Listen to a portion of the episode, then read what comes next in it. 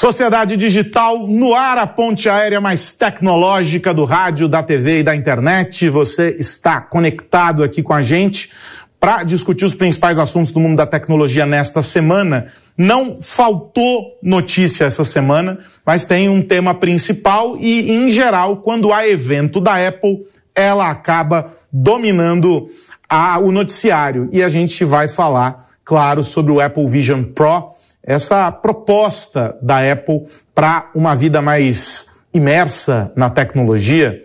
Será que essa pode ser uma expressão? Vamos entender isso e vamos falar um pouquinho sobre inteligência artificial e os dilemas dos artistas. Essa próxima meia hora vamos discutir os impactos da tecnologia na sociedade, como sempre comigo aqui para essa conversa o meu parceiro André Miceli, hoje na ponte aérea, velhinho. Tudo bem? Tudo bem, meu amigo. Hoje na ponte aérea, sem dúvida. Eu que fiquei quase sem voz essa semana, mas já estou me recuperando. Tá recuperado. Seguiu todas as receitas que eu te dei. 20 ml de cada, de cada bebida, gela e fica ótimo. Desde 1919, curando doenças.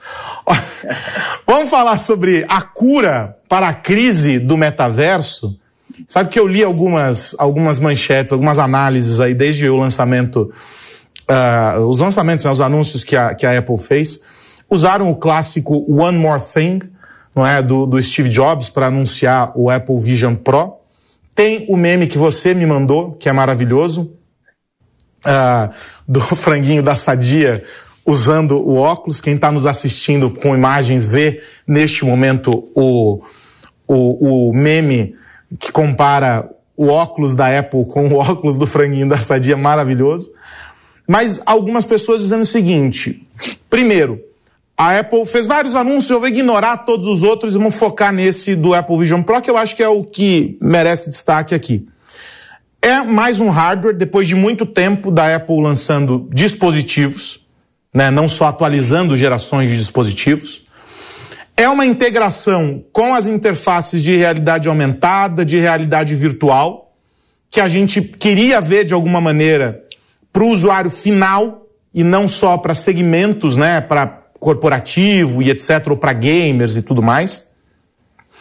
Tem a chancela da Apple do ponto de vista da experiência de uso, ou ao que tudo indica, eu li algumas análises dos jornalistas que estiveram no evento e que puderam testar em sessões de 40, 45 minutos, todos muito impressionados. A questão de você poder controlar com os olhos, a, a própria interface, a, a extensão do MacBook né, projetada ali uh, na tela e, e etc. Então, chama atenção por isso. E a escolha da Apple, por em, posso estar enganado, mas em nenhum ou em quase nenhum momento, usar a expressão metaverso. Primeiro, porque é levantar a bola para a concorrência. O Mark Zuckerberg mudou e não foi à toa o nome do Facebook para Meta. E segundo, porque o metaverso goza de uma desconfiança que precisa ser revertida, pelo menos sob o olhar do mercado. Então, a gente tem, e eu quero que o Pedro Fagner colocar as imagens para a gente, a gente tem um produto que não é estranho para os usuários, é, parece uma máscara de mergulho, vamos colocar dessa maneira, para quem está nos ouvindo pelo rádio. A diferença é que ao colocá-la, você ativa um computador, ele tem dois tipos de processamento, é uma interface bem completa, o, preço, inclusive, mostra isso, na casa dos 3.500 dólares lá nos Estados Unidos, ainda sem previsão aqui para o Brasil, uh, e permite a interação com o espaço, ou seja, você está é, com o óculos, você não precisa ter o celular na sua mão, você não precisa ter o iPad, você não precisa ter o computador, e você vai tendo a tela projetada ali no ambiente onde você está, por meio do óculos e você vai interagindo. Ele já faz rapidamente a leitura do teu, do, do, da tua face, os sensores todos fazem esse mapeamento e você passa a interagir com o movimento, com o seu olhar, com o comando de voz uh, com esse produto. Faço aqui, antes de passar a bola para você, André, uma ressalva, uma, uma ressalva não, um destaque para o design a Apple, pelo menos do meu ponto de vista, não decepciona e eu acho que tem espaço para que fique ainda mais minimalista, com menos cara de robô, à medida que as gerações avancem. Pelo menos eu entendo que, do ponto de vista dos designers, essa é a expectativa, que a gente não tenha um ruído em que as pessoas tenham um aparelho que elas não querem usar porque é feio. Ele não é feio, talvez ele seja grandão, uma geringonça ali, mas não é feio e pode ficar menor à medida que a tecnologia vai evoluindo. Dito isso, quero fazer a provocação com base em uma das análises que eu li recentemente. A Apple aposenta a ideia de que precisaremos disso aqui, ó, que está na minha mão, um celular, uh, num futuro próximo, e dá mais uma chance para o metaverso com esse lançamento, André Miceli? Carlos, entendo que sim, ainda que, como você bem disse, ela não use o termo metaverso, na prática é disso que a gente está falando. A própria discussão uh, em torno do, do, do, termo metaverso vai se tornar relevante, porque no final das contas estamos falando de realidades imersivas, realidades aumentadas e virtuais, só para fazer um parênteses, realidade virtual, aquela na qual a gente mergulha em ambientes que estão integralmente construídos por computação, e realidades aumentadas são híbridas, aquelas que têm imagens do ambiente que nós onde nós estamos inseridos fisicamente e adicionando elementos computacionais, elementos digitais a esses ambientes. Então, do ponto de vista prático, esse é aquele metaverso que a gente começou a conversar de maneira mais aprofundada quando o Facebook mudou de nome para Meta. E acho que, sim, é uma decisão acertada uh, não ter que lidar com as desconfianças a respeito do metaverso e também do ponto de vista de mercado, dado que um competidor trabalhou para se apropriar do termo, você fugir um pouco disso. Isso é um ponto. O ponto que você também mencionou da Apple lançando um hardware é muito relevante depois de alguns anos simplesmente mexendo no design e trabalhando em softwares e plataformas. A Apple lança um novo dispositivo físico e aí tem uma questão importante, Aros. Já falamos aqui algumas vezes na sociedade que um dia o nosso celular, desse jeito que a gente conhece, ele vai acabar. Sempre que a gente fala isso, é, os comentários, você sabe bem que eu sempre leio os comentários é, do YouTube e tal, fica, um, fica ali uma galera falando, ah, o pessoal tá maluco, o celular nunca vai acabar e tal. A, a gente não fala que a comunicação vai acabar, da comunicação do jeito que a gente conhece, mas que o dispositivo em si vai se tornar menos relevante e que talvez ele se desintegre no relógio, no chip, nos óculos e em todos esses devices vestíveis e daqui a um tempo insidables, aqueles, aqueles dispositivos que a gente vai colocar debaixo da pele, enfim, ainda tem uma discussão grande sobre isso. Então, esse é um ponto. Agora, Aros, tem algumas questões. Primeiro aqui, é um óculos que, com perdão do trocadilho, custa os olhos da cara. É, e isso vai ser um problema para a Adorei, Apple. repita, porque essa foi muito boa. Eu vou, vou ter, é, que, vou ter que adotar essa a partir de agora. pois é, mas é um óculos que, que custa os olhos da cara. Então você bota os óculos, tira os olhos, 3.500 dólares nos Estados Unidos. Imagina o preço disso aqui no Brasil. Se estão falando, é. o governo está falando em tornar o carro popular mais barato, isso aí vai chegar custando o carro popular que o governo vai. federal quer. Vai, amigo, vai, sem dúvida. É, vai ser bem caro. Eu imagino que isso não chegue no Brasil por menos de 30 mil reais, o que obviamente vai tornar um dispositivo para poucos. A, a, a, gente viu isso acontecer com os próprios celulares, algumas empresas que vendem dados ou seja, as empresas que tradicionalmente estão ligadas à telefonia e aos dispositivos móveis, elas criando planos que facilitem o uso desse dispositivo é, para que ela, no final das contas, venda o seu próprio produto, que é a conectividade, que são os dados. Então, pode ser que alguém abrace essa ideia para facilitar o consumo da, da ferramenta, do device propriamente dito. É, talvez esse seja, essa, é, é, essa seja uma saída para que a população tenha acesso. Senão, isso vai ficar absolutamente inviável no Brasil. A Apple tem uma outra grande vantagem, que é a integração. Então, vai funcionar junto com o teu Mac, com o teu telefone, com o teu iPad. Isso tudo junto diminui as barreiras de entrada. E a gente sabe que tecnologia está diretamente ligada à nossa capacidade de inserção no dia a dia. Não por acaso o chat GPT tem feito tanto sucesso. É muito fácil usar, e muito naturalmente você entra naquele ambiente. É isso que, se acontecer no, no, no Vision Pro, a gente é, é, deve, deve ter como um grande estímulo, ao contrário do que acontece na meta.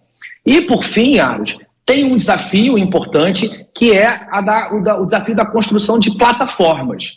Os desenvolvedores precisam abraçar essa ideia, porque a gente precisa de soluções que estejam integradas a essa experiência de uso. Para essa experiência fazer sentido, a gente precisa de soluções desenvolvidas para isso.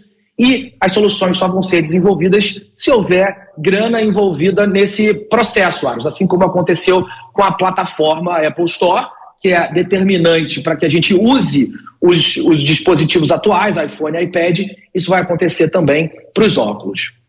E aí tem um ponto interessante, né? Tudo isso depende de um outro fator adicional: o convencimento do usuário. E eu acho que é aqui que mora o X da questão. É, e, e, aí o Elon Musk gosta quando o X da questão é apresentado, ele e Ike Batista gostam disso, porque os usuários, se a gente olha a curva de interesse, e a IDC tem dados a respeito das vendas ah, desses óculos e tal, quem domina ainda o mercado é a Meta que demitiu muita gente. Então, nós estamos falando de dados que olham para trás. A gente precisa entender daqui para diante como isso seguirá, porque tanto a Meta quanto a Microsoft esvaziaram, de alguma maneira, as, ah, e de maneira contundente, as unidades de pesquisa e desenvolvimento uh, ah, para esse campo da, da computação uh, uh, imersiva. A, a, a Apple está chamando de computação espacial, né, se não me engano. Mas vamos entender aqui como essa computação mais imersiva, a gente mergulhado dentro dessas realidades aumentada e virtual. Ah, elas esvaziaram essas unidades. Então, deve ter uma movimentação aí no, campo, no ponto de vista de desenvolvimento de anúncios de novos produtos, e isso vai impactar de alguma maneira o mercado. Ponto. Mas, mesmo quando a gente olha a, a prevalência da, da, da meta sobre os demais, concorrentes como a própria é, é, óculos e etc., a gente tem um número pequeno de dispositivos vendidos comparativamente, sei lá, o celular, a outros, a outros devices que são mais populares no mercado. Nós estamos falando de um nicho. Aí a gente volta para o mundo da Apple. A Apple em si, apesar de ser gigantesca e de causar um barulho enorme, ela representa uma fatia menor dentro dessa indústria, comparada a outras gigantes, porque ela também opera com um ticket médio mais alto. A Apple, portanto, com seus Apple maníacos, é gigantesca, mas ainda é pequena quando comparada a outros fabricantes, ao próprio Google e o seu Android. Né? o mercado é dominado pelo Android, que está desparramado por, outros, por outras fabricantes para além da, dos aparelhos da Google. Isso indica o quê? Isso indica que a Apple tem um poder de convencimento sobre um determinado grupo. E ela vai entregar para esse determinado grupo essa experiência, essas pessoas, hoje talvez não mais na maioria, mas em grande quantidade, têm disposição e cacife para comprar um produto como esse, para serem early adopters e andarem com esse óculos aí, que custa os olhos da cara, como o André diz, uh, estampados aí no rosto porque tem a maçãzinha mordida. Eles vão querer fazer isso, porque faz parte desse hype, desse movimento. É legítimo, é uma experiência legal. Nós aqui que vivemos esse mundo, também gostamos de testar essas coisas. Mas aí quando a gente olha como analista de fora, a gente entende o seguinte: esse movimento da Apple precisa vir acompanhado de um outro movimento para que faça sentido para os usuários. As outras fabricantes que operam em outras categorias de, de preços de produtos de entrada e etc., também vão precisar colocar no mercado algo parecido. Também vão precisar fazer um movimento de integrar suas plataformas a essa realidade para que esse metaverso, essa experiência mista entre o online e o offline, faça sentido para as pessoas. Estimulando desenvolvedores, e aí tudo isso que o André já falou, eu não vou me repetir. Mas só vai acontecer se a gente sair de um fabricante popular, a Apple é esse fabricante, a Meta não é esse fabricante popular. Sejamos honestos. Você não chega numa loja de eletrônicos e procura um, um, um device da Meta. Você entra no seu device de outra fabricante para acessar uma plataforma online da Meta. O Instagram, o Facebook, por aí vai. O mesmo vale para o Google. Por isso, eles têm fatias muito pequenas do mercado como dispositivo, como fabricantes de hardware. Então, a Apple está saindo na frente aqui de alguma maneira no campo dessa popularização, mas os usuários não estão convencidos. Se a gente colocar as imagens aí, elas são absolutamente neutras. A gente tá vendo a mulher, a, a moça usando. Põe aí, por favor, Fagner. A gente tá vendo a, a mulher usar aí na, na, nesse vídeo de, de, de, demo que o Tim Cook mostrou, que, que a Apple mostrou. Ela tá usando a primeira tela, que é a tela inicial do smartphone. Quem tem um, um, um iPhone sabe que esses são os aplicativos que ficam ali, já por, por definição, na aba. Mas não tá dentro. A gente não viu como é usar o bloco de notas dentro desse treco. A gente não está usando, está vendo a galeria, estamos acessando, mas como que é a experiência para esse uso? Será que todo mundo seria capaz de usar? Será que todo mundo, será que a experiência de uso em língua portuguesa da Siri melhorou a ponto de nós conseguirmos usar tudo com base no comando de voz? Ou seja, há algumas barreiras de experimentação, de utilização, obrigado, Fagner, que a gente precisa avançar. E aí quero fazer a seguinte é, reflexão aqui. Estamos prontos para essa realidade? É, a gente lançou hoje, 23. Será que em 2024 isso já vai estar absolutamente é, introduzido na sociedade? Ou é mais uma prova de conceito, André? Estamos colocando isso aqui para a gente testar, um grupo pequeno vai adotar, vamos otimizar. O Google, há alguns anos, a gente falou aqui no Sociedade, inclusive, lançou aquele óculos. Depois a gente trouxe aqui no Sociedade a notícia do registro de patente da segunda edição. Nunca mais falamos sobre os óculos inteligentes do Google. Morreu na patente que nunca saiu do, do da prancheta. É uma prova de conceito? Isso se populariza? O que, que, que precisa para sustentar? Porque eu, olhando assim, né, tirando pela média, as pessoas não estão convencidas sobre o que é o metaverso.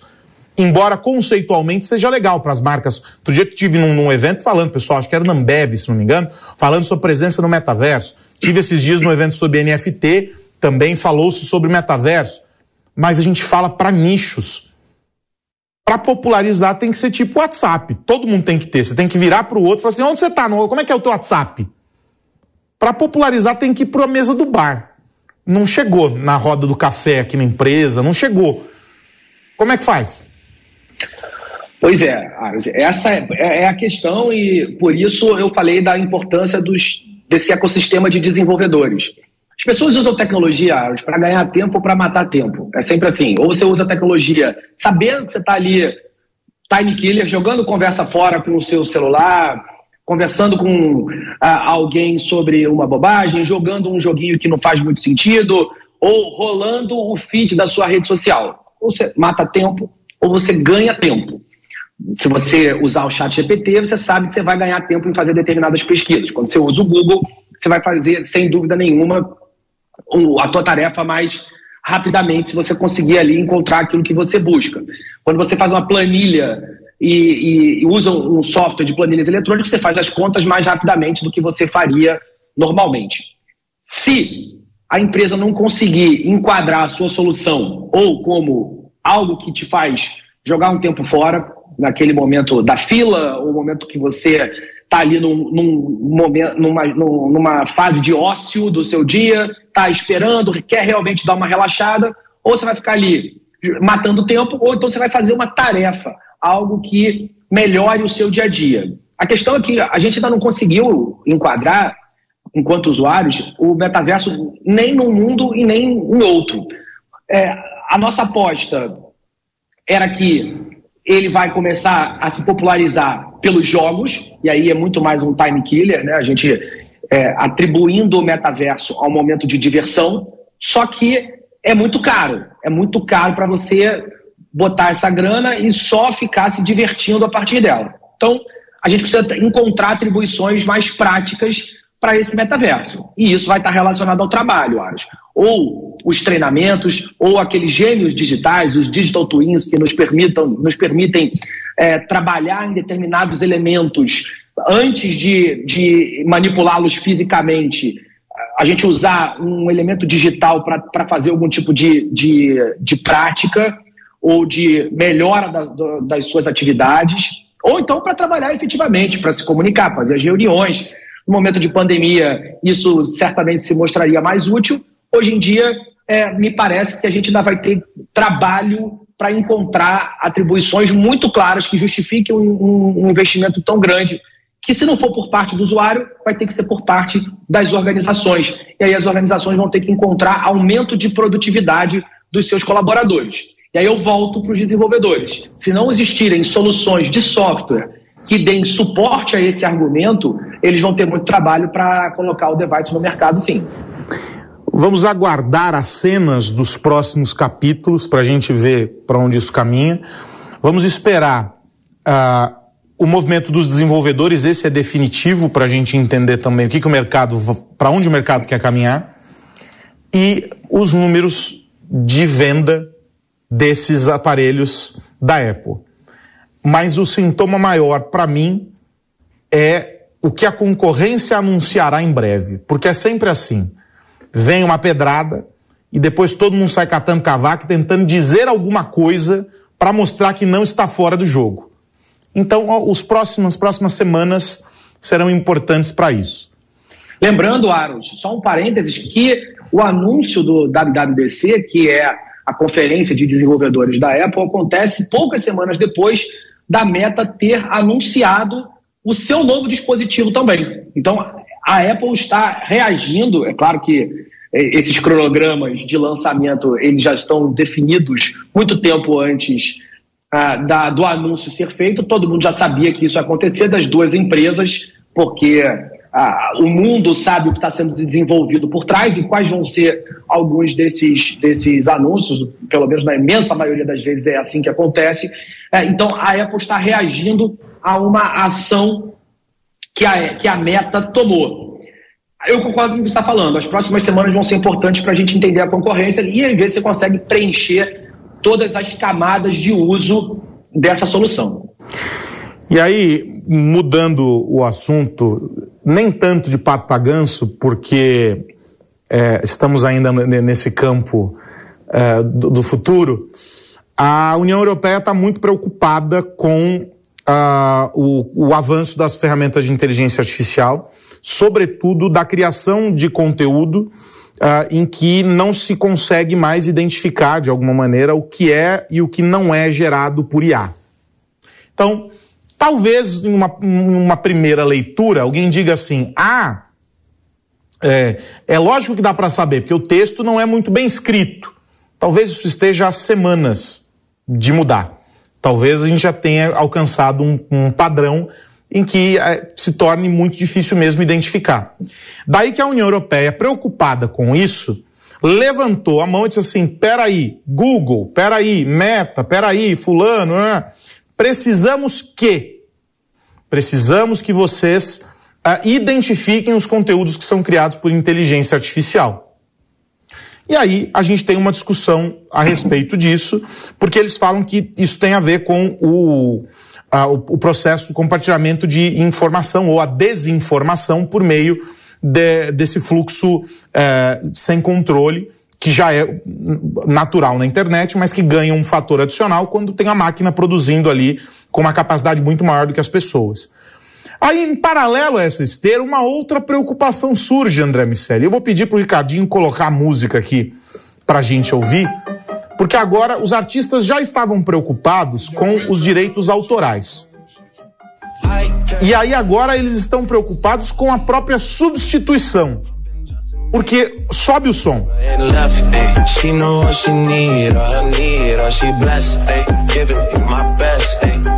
Esta é Heart on My Sleeve. É uma, com, uma composição de qual artista, André Miceli? Você consegue eu dizer? Eu não, não sei, meu amigo. A gente pode ouvir o Drake, sobe aí pra gente ouvir. E o The Weeknd. São duas estrelas do momento. Tocam direto aqui na Jovem Pan FM.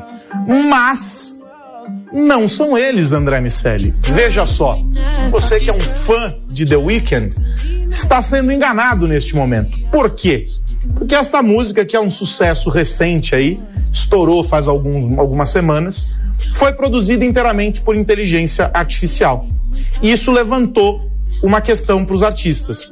As vozes deles já estão uh, registradas. A máquina pode captar. Alguns anos a Adobe mostrou um software que era capaz de fazer isso já uh, uh, com base em IA. Só que estava restrito a uma plataforma que precisava ser comprada e etc. Agora está aí, disponível para quem quiser. Eles criam, você faz o input lá, você escolhe o tema, você escolhe as vozes, você escolhe referências e a máquina faz tudo sozinho. Antes nós tínhamos uma questão envolvendo direito autoral. Eu acho que isso vai além do direito autoral e além da questão da desinformação, porque se estamos replicando as vozes de Drake e do The Weeknd, podemos replicar qualquer uma ou até mesmo criar uma nova, André Miceli. Pois é, essa é uma questão que leva à necessidade da discussão das assinaturas, acho. Ah, existe uma, uma discussão grande sobre a necessidade de conteúdos produzidos por inteligência artificial precisarem ter algo que identifique que esse conteúdo é artificial.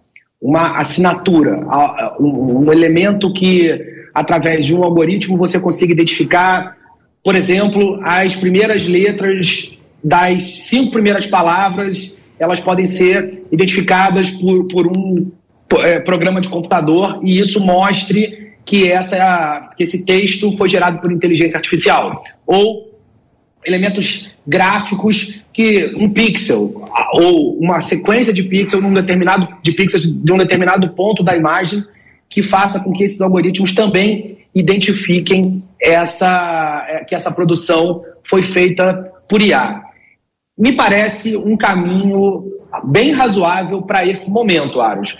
É, é, uma questão muito séria. Essa relação do disfarce sônico, né, a modulação dos tons de voz para que uma pessoa se passe por outra, ou para que um texto, numa tecnologia chamada text to speech. Então, eu digito um texto e peço para que aquele texto seja dito com a voz de alguém. E aí a modulação sonora, essa fantasia sônica, aconteça de maneira que pareça que uma pessoa disse realmente aquele texto, isso pode ter implicações muito sérias em toda a sociedade, a capacidade de manipular massas, alguns líderes políticos, especialmente nesse momento mais conturbado social e político que a gente vive do mundo. Então, essa é uma questão que é bastante sensível, é uma relação importante.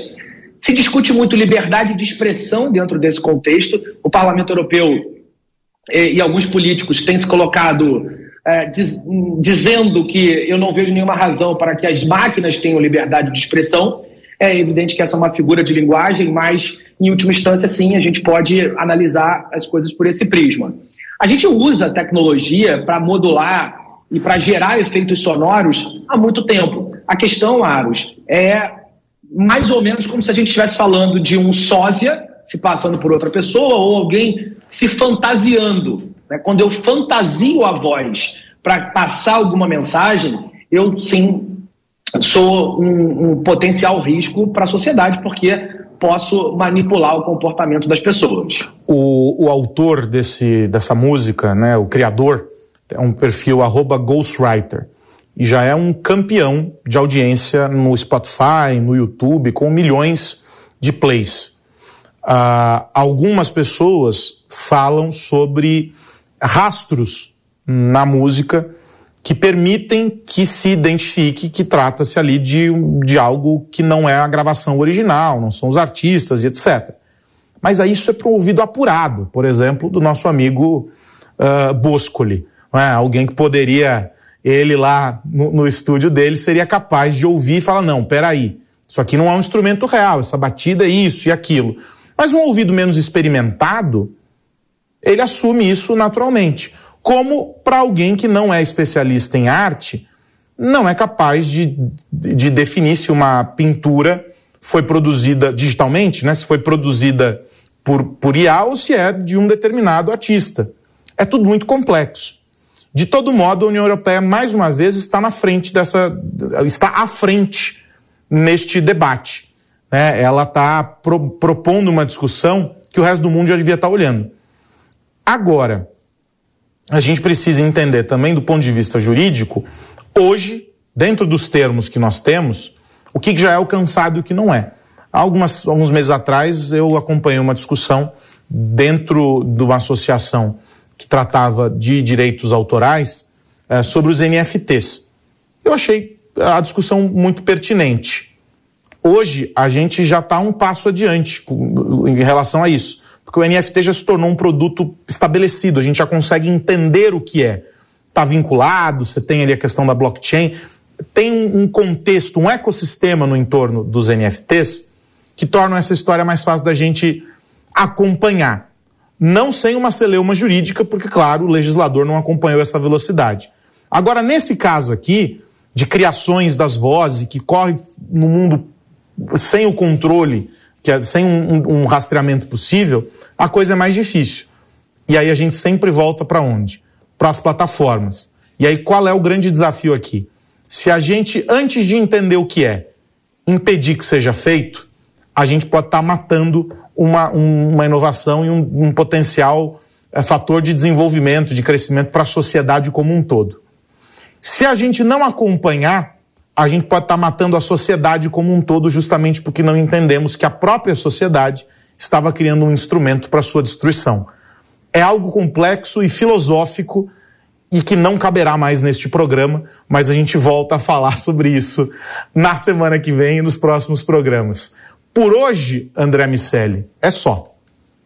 Por hoje é só, meu amigo. E, de fato, meu nosso amigo e guru, quando o assunto é ciência e artes, João Marcelo Bosco, ele é um cara que tem discutido isso. E outro dia ele me mostrou que desde os anos 90 eu venho sendo enganado. enganado. A, minha, a minha sorte, Carlos Aros, é que não tem tanto IA emulando Pink Floyd.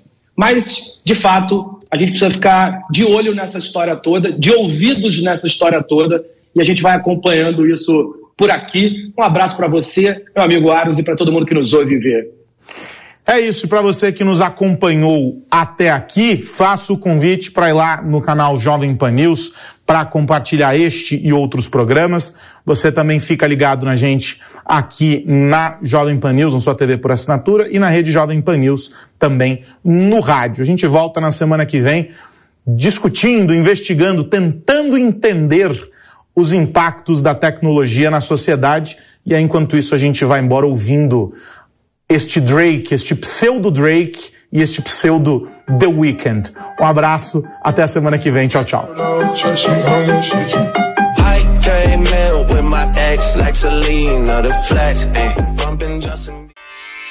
Realização Jovem Pan News.